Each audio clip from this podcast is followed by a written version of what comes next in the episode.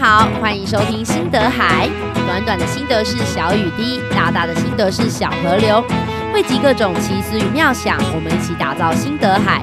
我是铃铛姐姐，今天要继续来讲达尔文的故事喽。能听到这一集，一样要感谢前阵子赞助心得的小朋友。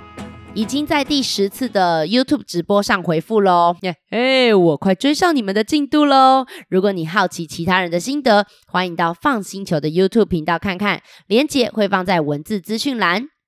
上一集呢，讲完达尔文为什么可以搭船，这一集达尔文要准备上船出发了。那我们会简单的去介绍一些船上的重要人物，不会全部讲啦，因为这艘船你们知道搭了几个人吗？七十四个人，有包含船长啊、副船长啊、水手啊、木匠啊、牧师啊、皇家海军陆战队，还有很多的仆人。你们还记不记得第一集？爸爸说他觉得达尔文撑不撑得下去？对，他觉得达尔文撑不下去，因为航海真的很辛苦。你们有搭过船吗？像如果在台湾呐、嗯，小琉球这边、旗津这边可以搭到船去龟山岛，还有去绿岛、兰屿也可以搭船啊，去马祖也可以搭船哦。那你们会晕船吗？我第一次晕船哦，是在小时候去小琉球的时候，才搭二十分钟的船，我有一次就吐得乱七八糟诶。其实我长大以后才知道。只要风平浪静都还好，可是只要浪一大，那个船上上下下起伏太大，你就会觉得很恶心，会很想吐。而且哦，晕船是看体质的，有一些人天生就超容易晕船，有一些人都不会晕船，你没有上船也不知道。那达尔文会不会晕船呢？他呀，超级严重的。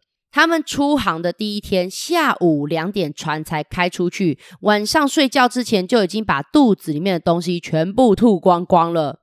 而且他写信回家，哈，他都一直在讲说什么：“哦，天哪，晕船实在是超过我想象，呃，好恶心哦！我我已经已经已经完全没有力气了。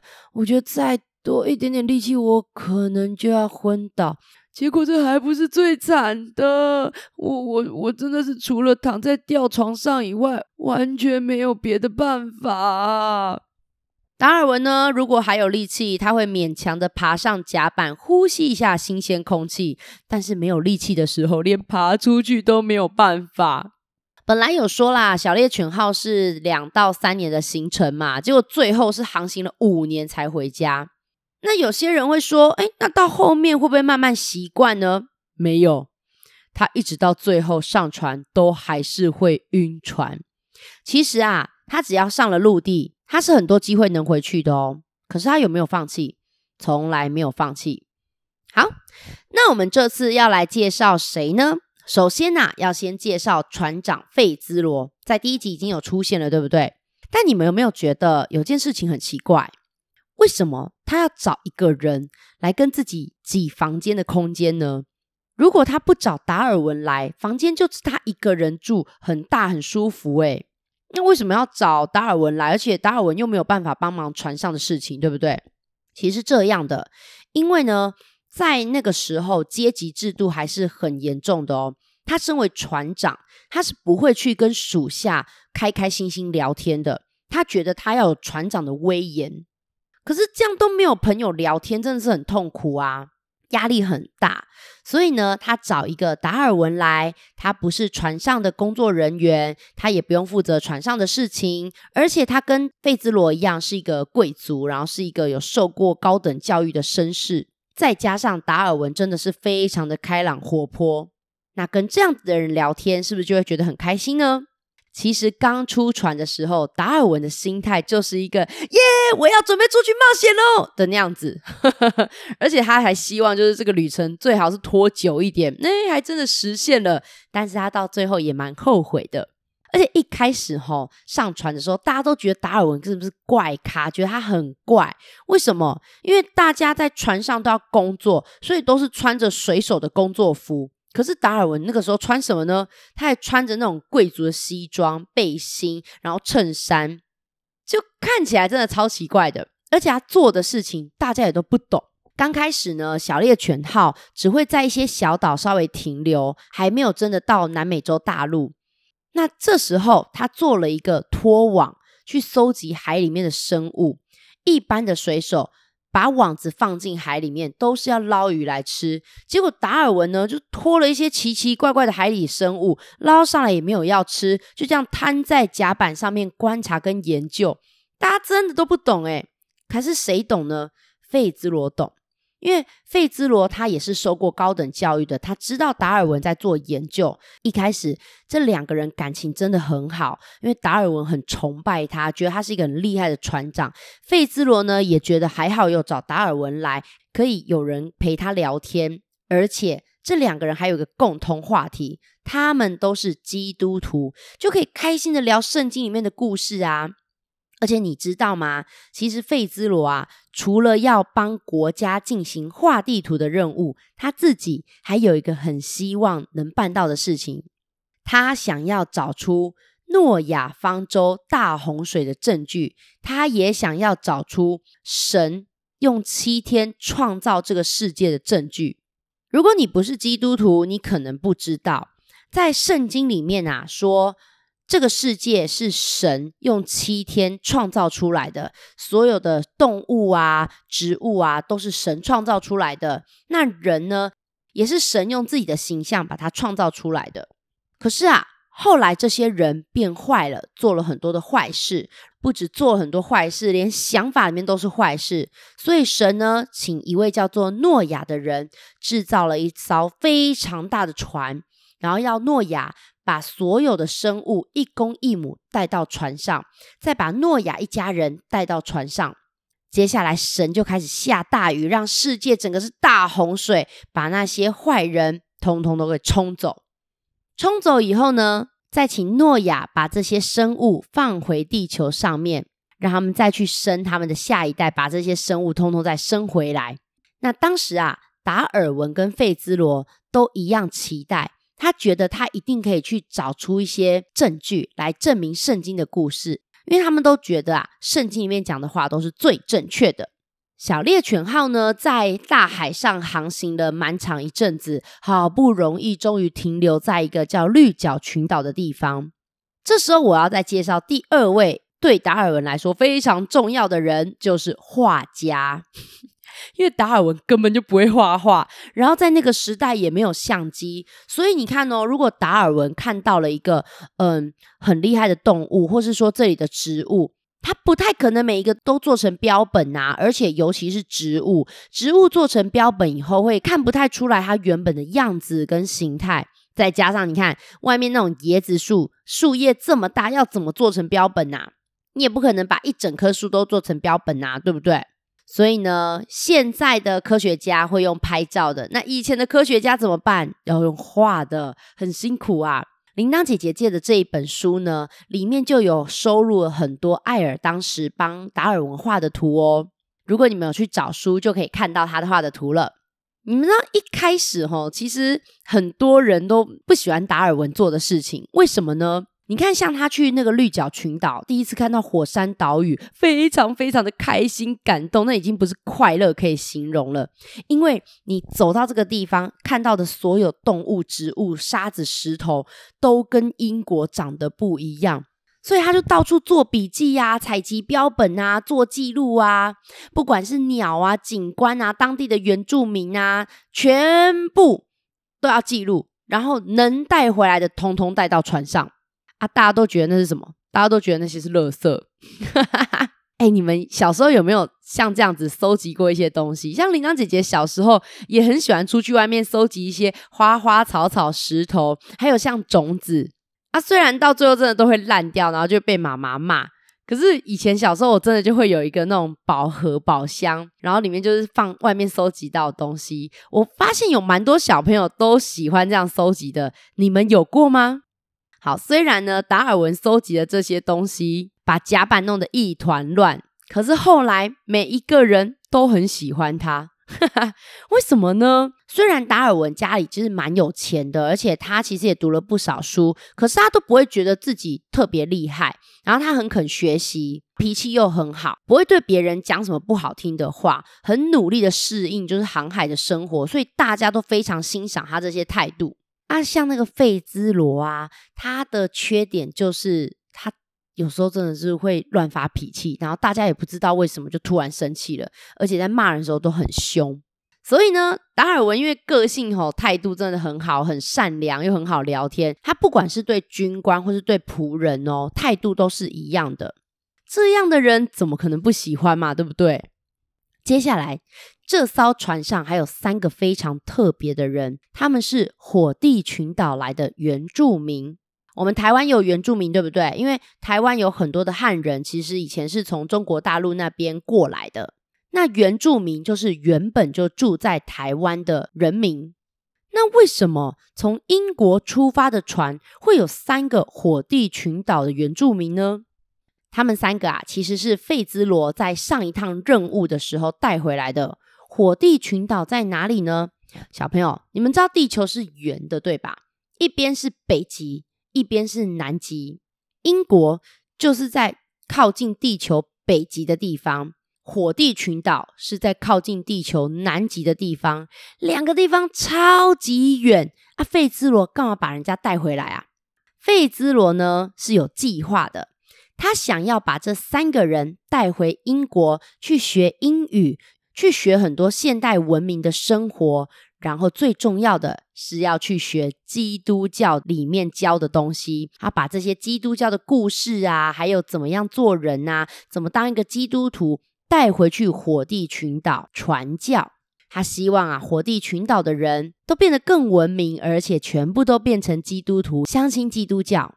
他也帮他们三个取英文名字哦，可是我觉得有有一个名字取得蛮随便的。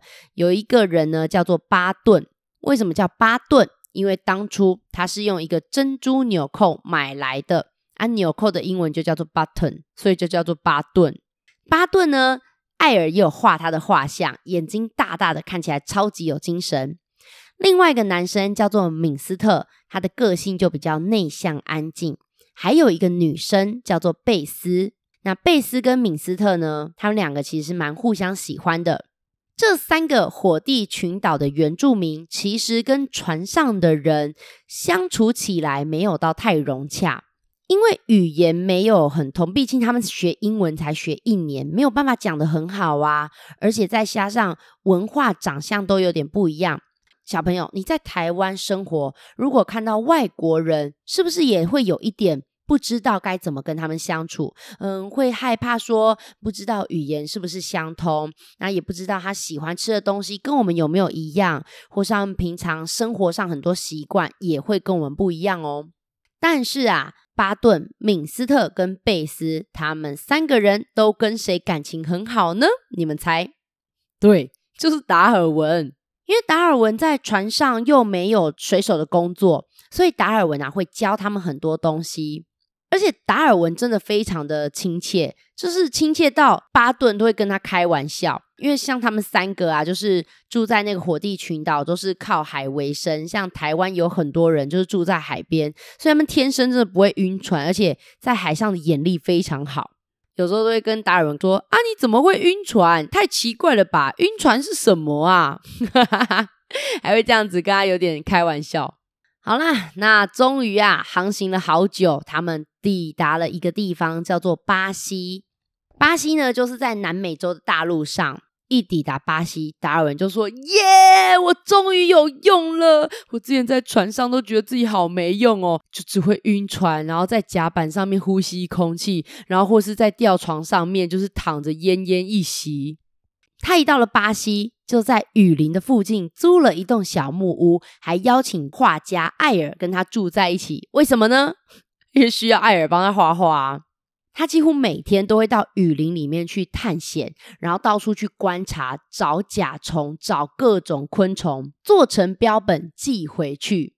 你们猜寄回去给谁？嘿，有人猜中了，就是第一集的韩世楼教授。你们还记不记得一开始是谁要来的？对呀、一开始是韩世楼教授要来的。可是韩世罗教授没办法来，还是很想要看呐、所以达尔文啊就把这些标本都寄回去给韩世罗教授，让他去研究。而且在雨林里面啊，甲虫真的很多诶，你们知道最高纪录一天可以采到几种甲虫吗？来，你们猜猜看几个数字？好，猜完了吼，公布答案哦，六十八种，一天呢，一天采到六十八种，真的很多诶。而且你们有去过森林找甲虫或是找昆虫过吗？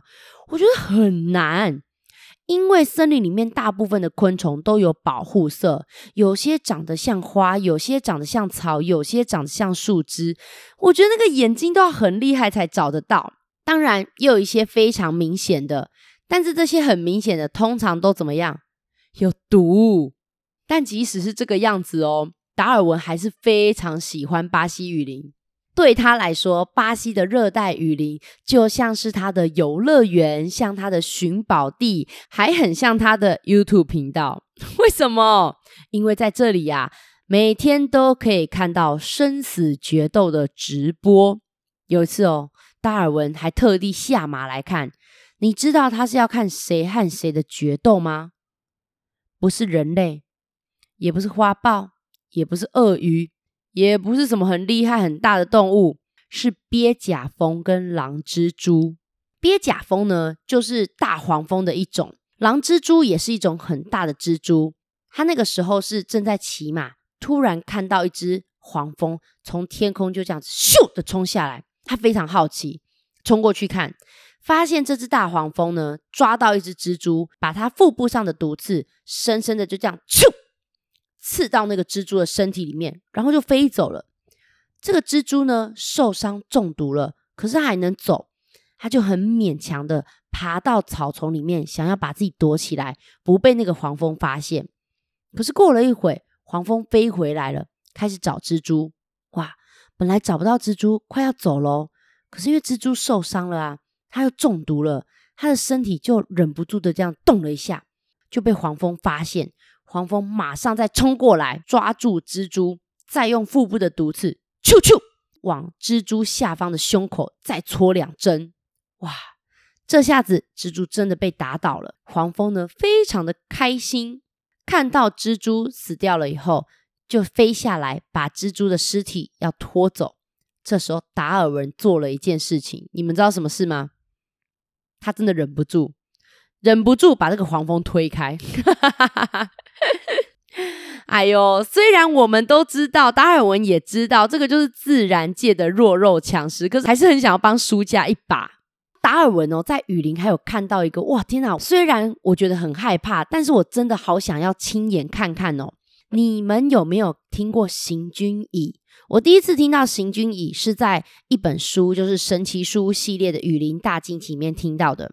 你们可能没看过行军蚁，但是一定有在家里面看过蚂蚁，对吧？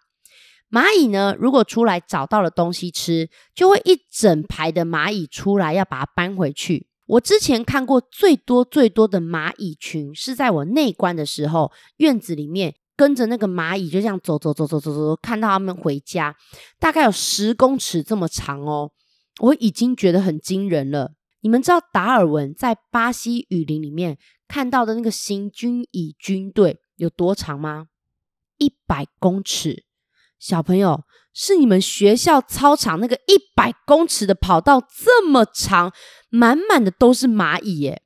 还有哦，平常我们在台湾看到的那个蚂蚁的路线，你其实要很认真看才看得到，因为蚂蚁很小，然后又不会这么的密集，不会那么的多。但是达尔文说啊，在雨林里面，你是远远的就可以看到路上有一条黑黑亮亮的队伍。天哪，那个要多少行军蚁才可以变成这个样子啊？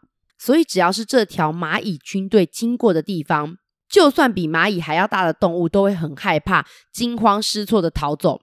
蜥蜴呀、啊、大蟑螂啊、大蜘蛛啊、蛇啊都害怕，因为只要被行军蚁包围，很快的就会被他们吃干抹净，很可怕。达尔文就在这里发现啊，说啊，动物的世界真的很现实，就是这样，弱肉强食。这也是一句成语哦，弱者的肉啊，注定变成强者的食物。没有办法啊，就像我们人要吃东西，动物也要吃东西啊，对吧？你看，蜘蛛太弱了，所以它的肉就变成强者黄蜂的食物；蜥蜴、蟑螂也太弱了，它们的肉也会变成行军以强者的食物。这就是弱肉强食。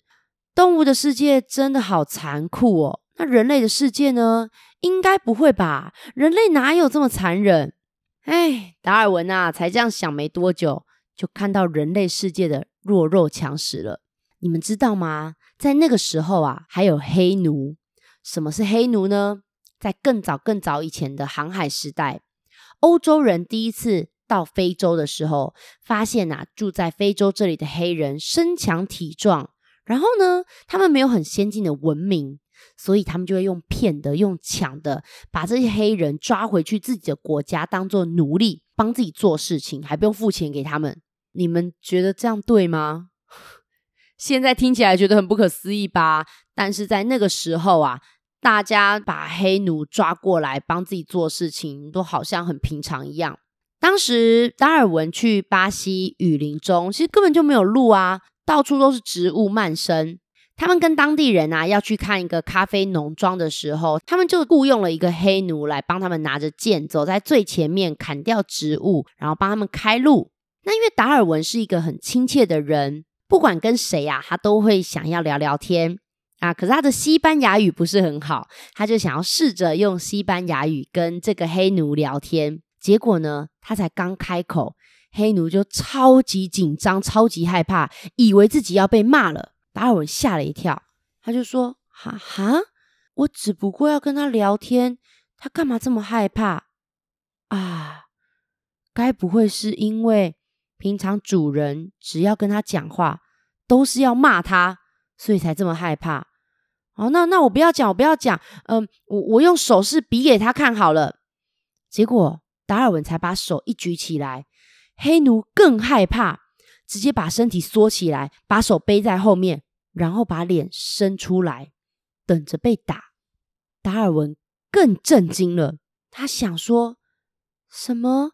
我只是把手举起来，他就以为我要打他？所以他平常是不是每天都会被打呢？这也太可怜了吧！”达尔文他们家还有他的舅舅家都是很反对奴隶制度的。他在巴西雨林这边真的看到了很多主人对黑奴很糟糕的一些事情，例如主人如果不开心哦，随时随地都可以把家里的黑奴拿去市场上卖掉，还有一些更可怕的事情，那我就不讲了，因为我觉得节目可能还是会有些比较小的弟弟妹妹听。那如果你年纪比较大，你不会害怕看到这些故事，你可以自己去找书来看哦。我问你们。达尔文看到这些奴隶的处境，你们觉得他回去船上以后会很开心，还是很难过？嗯，他其实是很难过的。回到船上以后，他就很想要找人聊聊这些事情啊，让自己心情好一点。他会跟谁聊呢？嗯，他会跟费兹罗。结果没想到，他因为这件事情第一次和费兹罗吵架。为什么会吵架呢？达尔文一回去船上。就跟费兹罗说：“天哪，费兹罗！虽然我们英国也有一些人在买卖奴隶，但是我我看到这些事情，我真的受不了诶，我以后再也不想吼去任何有在养奴隶的国家，真的很糟糕。奴隶制度根本就应该要改掉，怎么可以做这种事情啊？”费兹罗听完以后却说：“达尔文，我觉得你太激动了。的确，有一些人很残忍。”但是奴隶制度已经很古老了，就和圣经一样啊。我想应该还是有些优点的，不应该说改就改。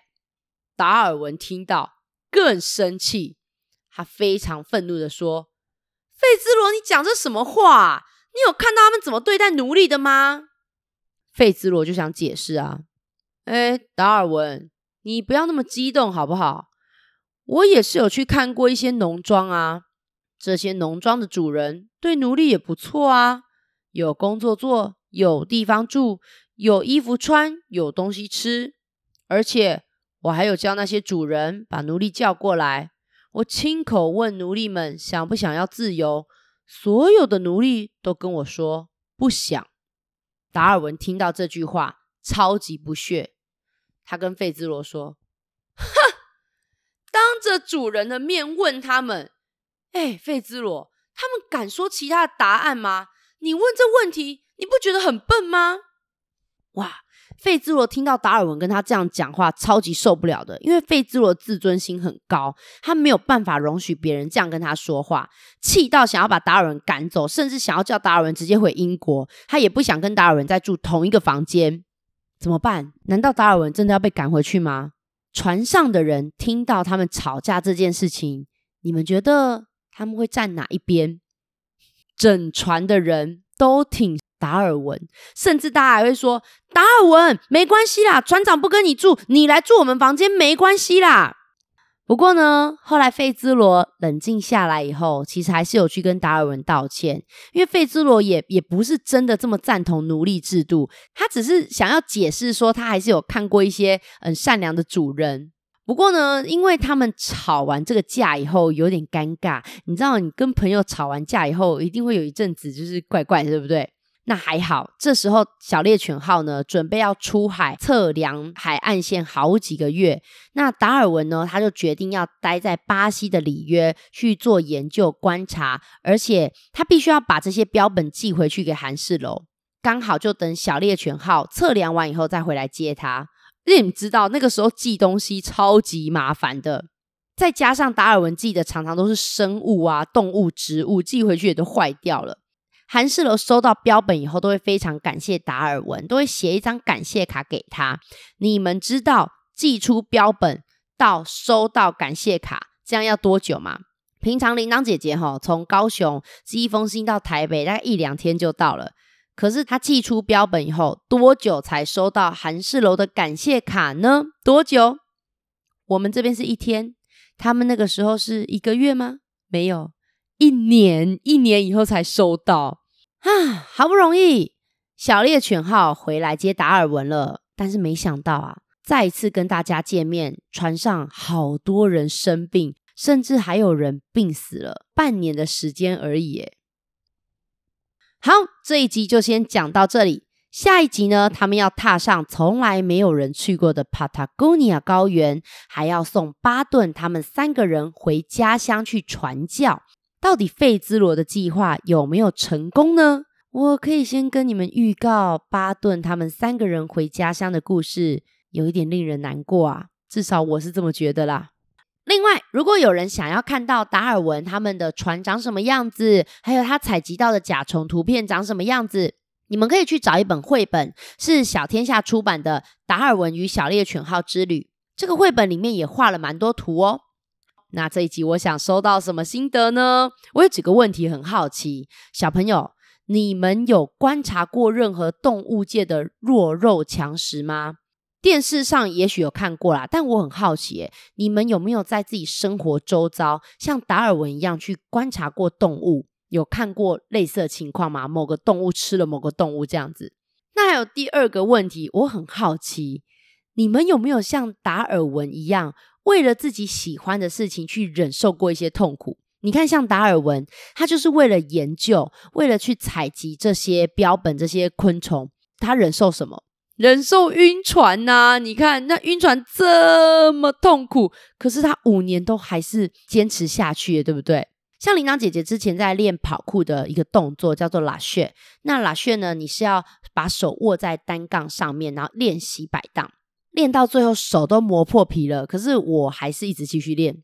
我自己知道有很多小朋友练钢琴跟练芭蕾的过程也都蛮痛苦的。我想请小朋友跟我分享，你有没有为了什么自己很喜欢、很想达成的事情，忍受过这些痛苦，坚持没有放弃呢？第三个问题可能比较难，要大一点的小朋友才可以回答了。你对奴隶制度有什么想法呢？那现在的人类世界好像没有奴隶制度了，可是人类的世界有没有弱肉强食的情况呢？我想这个问题啊，你们可以去问自己的爸爸妈妈哦，他们可能会比较有感触。以上的问题我会整理在文字资讯栏，那你们可以去找家人朋友讨论啊、聊天啊。当然自己想也可以。那有任何的想法心得想要分享给我的话，可以画画、录影、录音、写字，任何形态都可以哦。那你如果自己有 Line 或 FB，可以自己传给我，当然也可以请爸爸妈妈帮你传。记得告诉我。怎么称呼你？还有你的作品可不可以曝光？因为有时候我看到一些很特别的心得，我可能真的会开直播，或是在节目上跟大家分享。那当然，我有时候也会直接回复你影片，所以我需要知道怎么称呼你哦。虽然我真的很常在外面乱跑，但是我一定会找时间把大家的心得一一看过，一一回复。好，那接下来我就要回复赞助的留言了。上一次是评论区，这一次就是赞助。博业，绰号柚子，你说最喜欢姐姐说故事了，还有帮益生菌编变身手势，太酷了吧！还有编变身手势，而且柚子有参加野餐故事会，谢谢你觉得好玩。这应该是爸爸妈妈的留言，说孩子常常听，赞助很值得，谢谢。接下来是两位小朋友吗？婷妮跟嘉乐，你们说姐姐们的故事很好听，也很有趣，希望姐姐们能继续说好听的故事和心得跟大家分享哟。没问题。也有人说谢谢姐姐们的精神粮食，也 谢谢你们的真正粮食。接下来是 Melo。我如果念错的话，再提醒我哦。说谢谢姐姐们说故事，陪伴 Melo 成长。目前 Melo 大班，每天都要听姐姐们说故事，听到都不想睡。喂，Melo 还是要睡觉啊，好不好？睡觉才会健康长大哟。接下来又是 Ryan 跟 Milly 了，说铃铛姐姐，你讲的故事好好听，加油，谢谢。还有 Molly，Molly 说想帮姐姐们打气，你们的故事才是我们的心灵粮食，也希望再有机会参加实体故事野餐会。啊，说到这个，嗯、因为野餐故事会在户外，那最近天气真的很热，而且时不时又会有台风下雨，天气太不稳定了。我们会等到秋冬天气比较凉爽稳定以后，再继续办野餐故事会跟大家见面。可是，在这个过程中呢，如果有厂商邀约我们去各个县市讲故事，我们也都会公布在粉丝专页上，让大家知道哦。所以，如果想知道我们会去哪里讲故事，可以关注我们的粉专。再来是桃园的伟伟说，想跟姐姐们分享，我去澎湖时很怕寄居蟹跑到我的拖鞋里面，但又很喜欢它们。哎，真的，跑到拖鞋里面，我也会很担心踩到它们呐。而且我跟你一样很喜欢寄居蟹哦。这边还有一个留言是两块鸡胸肉，哈哈，真可爱，谢谢谢谢送我的两块鸡胸肉。这边有一个没有署名的说，谢谢姐姐们讲故事，周日有空再去总部听实体故事哦，欢迎欢迎，我们星期六日在高雄总部几乎都会有故事，如果大家有刚好来高雄玩，也欢迎来找我们玩哦。最后是高雄的 UC 说：“我爱铃铛姐姐，要请铃铛姐姐吃一百个炸鸡，因为炸鸡比鸡胸肉好吃，超级无敌爱铃铛姐姐，啾咪！炸鸡是真的很好吃啊，不过炸鸡吃一百个的话，真的很不健康啊！我分期付款吃可以吗？好啦，那要准备跟大家说拜拜喽。”短短的心得是小雨滴，大大的心得是小河流。需要有人赞助心得，分享各种奇思妙想，心得海才不会干枯啊！只要有搜集到至少二十个心得，就会有下一集心得海喽。我只欠大家两集，快要追上你们了。那如果你喜欢这个节目，可以帮我分享出去，留下评论让其他人知道，也欢迎你赞助心得哦。最后本节目有开放小额赞助。如果你认同我们的理念也欢迎抖内请我们吃块鸡胸肉让放星球的姐姐有更多体力制作节目哦。我是放星球的铃铛姐姐我们下次再见啦拜拜。